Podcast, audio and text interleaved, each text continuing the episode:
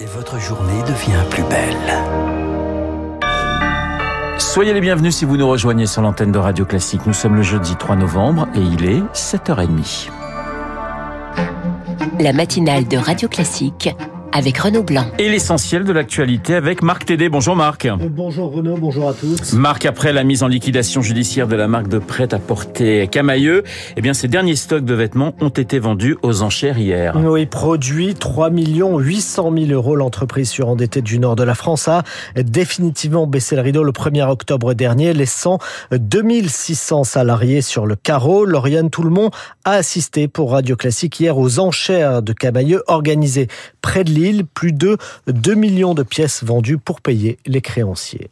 Commençons par le lot numéro 1, donc environ 150 000 pièces. Une collection hiver encore jamais vue en rayon, des vestes, des jeans et de l'amertume pour ce fournisseur historique de Camailleux. Bah, à mon avis, j'ai fait les premières commandes. Donc en 1984, c'est le client qui peut représenter quoi 20-30% quand même, quoi, chez les affaires. Hein.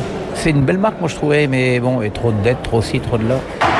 J'ai 98 000, votre numéro s'il vous plaît. Dans la salle et sur internet, une cinquantaine d'acheteurs internationaux et français, des solderies, des plateformes web. L'enseigne de déstockage au fil des marques est représentée par Chadia Rouillon. Il y a beaucoup de stocks, euh, hiver, été, c'est produits de bonne facture, c'est dommage que ça s'arrête. Je trouve ça triste, hein. comment une entreprise comme ça historique euh, tombe. Ce qui arrive aux autres peut arriver à chacun d'entre nous. 2 650 000, 2 660 000. Les stocks des entrepôts et des 500 magasins de Camailleux partiront finalement dans les mains d'un seul acheteur, Sébastien Jaffresse de la solderie Nose. D'ici 15 euh, jours, 3 semaines, cette marchandise va trouver une deuxième vie euh, maintenant au travers des magasins Nose. Le malheur des uns fait le bonheur des autres, commente un représentant des salariés de Camailleux, mais cela ne suffira pas à régler la dette de 250 millions d'euros. Dans les prochaines semaines, le nom de la marque sera lui aussi mis aux enchères. mesdames, messieurs, nous vous remercions.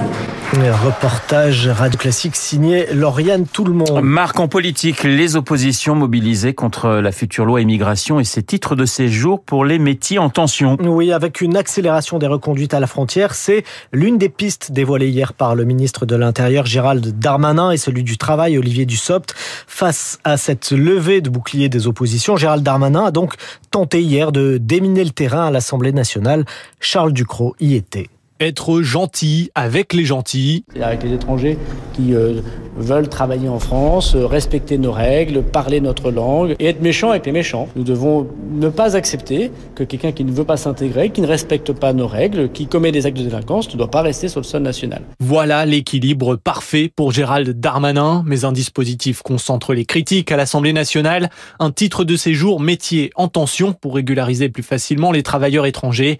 L'annonce a provoqué des cris d'orfraie à droite et à l'extrême droite. Éric Ciotti, candidat à la présidence des Républicains, n'y voit qu'un subterfuge. Aller vers une régularisation, c'est naturellement offrir un appel d'air. Il y a aujourd'hui euh, beaucoup de personnes qui sont au chômage en France. Incitons ces personnes à occuper ces emplois on a des moyens pour le faire, plutôt que chercher euh, ce subterfuge de la régularisation. Et les LR sont tout aussi dubitatifs sur le chapitre consacré aux obligations de quitter le territoire français.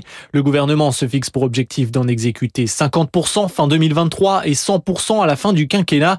Ça, c'est sur le papier. Faut-il encore que les pays vers lesquels ils sont renvoyés accepte de les recevoir. Charles Ducrot à l'Assemblée nationale. Et j'ajoute que la première ministre Elisabeth Borne a engagé hier sa responsabilité. C'est la quatrième fois en deux semaines en utilisant l'article 49.3 pour faire adopter le projet de budget 2023 en première lecture. La France insoumise annonce le dépôt d'une motion de censure. Le laboratoire Pfizer continue de surfer sur la vague de la vaccination Covid. Il vient de relever ses prévisions de vente, notamment aux États-Unis, et le prix de ces vaccins va également augmenter. En cause, explique Pfizer, les coûts de fabrication en hausse et un ralentissement de la demande en dehors des États-Unis cette fois, un renchérissement qui devrait s'accélérer encore à la fin du programme d'achat gouvernemental. Les vaccins Covid sont en train de devenir un, pardon, un produit de marché comme les autres, résume l'économiste Frédéric Bizarre. Quand on connaît la marge sur les vaccins, si vous êtes à un coût de production de 2 euros, même si vous avez une hausse de ce coût de production de 30 à 40 on est très loin d'une justification. Donc je pense que nous sommes sur un marché. À partir du moment où vous êtes sur un marché, vous avez moins de vendeurs, vous avez une situation quasi monopolistique, ou du moins de duopole, avec une demande qui se raréfie. Donc vous avez les offreurs qui essaient de conserver leur chiffre d'affaires en augmentant le prix du fait d'une baisse des volumes à venir. À partir du moment où vous n'avez pas en face un pouvoir qui peut permettre d'inverser cette tendance-là, on laisse le marché agir. C'est malheureusement une logique imparable. Euh, Frédéric Bizarre, interrogé par Julie Drouin. Logiquement, cette hausse devrait se répercuter sur l'Europe dès 2023. Vous écoutez Radio Classique, il est 7h35. Marc, à l'étranger, les États-Unis condamnent le tir d'un missile balistique intercontinental par la Corée du Nord ce matin. Oui, Washington et Séoul, la capitale de Corée du Sud, cette fois ont d'ailleurs annoncé dans la foulée le prolongement de leurs exercices aériens les plus importants jamais organisés conjointement. On connaîtra le nom du Renaudot et du Goncourt aujourd'hui. Oui, pour le Goncourt, c'est une tradition. L'annonce aura lieu chez Drouan, restaurant parisien du deuxième arrondissement. Les libraires attendent le nom du lauréat avec impatience. La course apparaît d'ailleurs très ouverte cette année. Victor Fort, qui sont les quatre finalistes? Le plus souvent cité comme lauréat possible, c'est Giuliano da Empoli pour le mage du Kremlin. Cet Italo-Suisse publie son premier roman, déjà réimprimé plusieurs fois. Histoire d'un conseiller de l'ombre de Vladimir Poutine, cela résonne furieusement avec l'actualité. Mais peut-être sera-t-il concurrencé par Brigitte Giraud, déjà récompensée par plusieurs prix littéraires. Avec Vivre vite, l'autrice rembobine la machine à souvenirs autour d'une date, 22 juin 99, le jour de la mort accidentelle de son compagnon. Chloé Corman, 39 ans, remonte plus loin encore dans le passé. Sous le régime de Vichy, les presque sœurs racontent six petites filles d'origine polonaise raflées à Montargis. Enfin, le poète et romancier haïtien Mackenzie Orsel, Une somme humaine, 600 pages, sans point ni majuscule, écrite de l'au-delà. La narratrice s'est donné la mort et reprend tout depuis le début. Et puis, autre prix littéraire dont les lauréats seront annoncés aujourd'hui, le prix Renaudot. Un mot de tennis pour terminer. On va quand même ajouter que dans la catégorie essai du Renaudot, il y a un certain Guillaume Durand. exactement. Son déjeunant sur l'herbe, hommage à Manet. On croise les doigts. Ah voilà, bon, on va suivre ça avec beaucoup d'intérêt forcément.